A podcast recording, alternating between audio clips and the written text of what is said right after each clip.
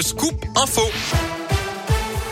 Et l'actu de la Loire et de la Haute-Loire avec vous, Gaëtan Barallon. Gaëtan, bonjour. Bonjour Yannick, bonjour à tous. On débute avec vos conditions de circulation. C'est fluide actuellement sur les grands axes. Quelques ralentissements simplement à vous signaler sur la RN88 en Haute-Loire entre Monistrol et Pont-Salomon dans les deux sens. Léger coup de frein également dans le centre-ville du Puy. Et puis attention à la neige et surtout au verglas sur les hauteurs de la Loire et de la Haute-Loire.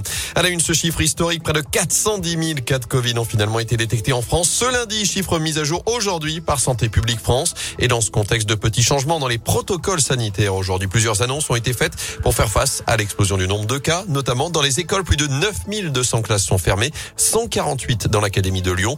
Alors qu'est-ce qui change exactement ce vendredi? On fait le point avec vous, Léa Grillet. Alors d'abord, dans les écoles où 47 000 élèves ont été testés positifs depuis lundi et plus de 5 000 personnels enseignants, les enfants cas contact n'auront plus à refaire un test antigénique en cas de nouveaux cas positifs la même semaine dans la même classe.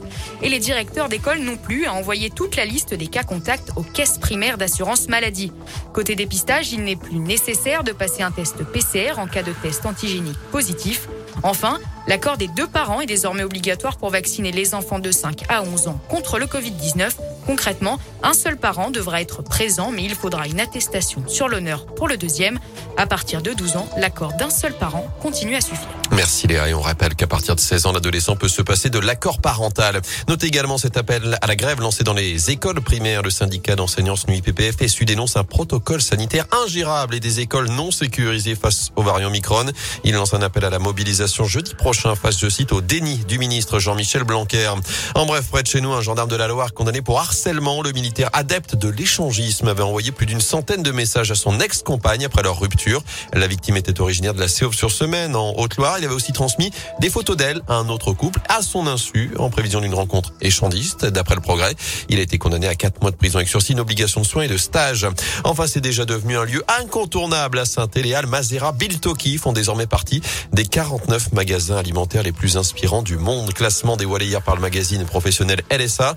On y retrouve seulement deux enseignes françaises, la grande épicerie de Paris et donc les Halles stéphanoises qui ont rouvert à la rentrée de septembre au cours Victor Hugo. Notez que les Halles font également partie des 11 concepts d'exception choisis par le magazine. En foot, les premiers mots de Sadat Youb et Paul Bernardoni, les deux dernières recrues de la SS seront présentés à la presse à 13h30 tout à l'heure à l'Etra avant ce match amical prévu à 16h à Viclos à Geoffroy Guichard face aux amateurs du Gol FC. Le match prévu à Angers dimanche est reporté comme Lille-Lorient et désormais Montpellier 3. On l'a appris ce matin. Enfin, personne pour reprendre la S Saint-Etienne. C'est ce que dit ce matin Roland Romeillet dans le progrès. Le président du directoire de la SS assure que personne dans les repreneurs potentiels ne coche pour l'instant toutes les cases.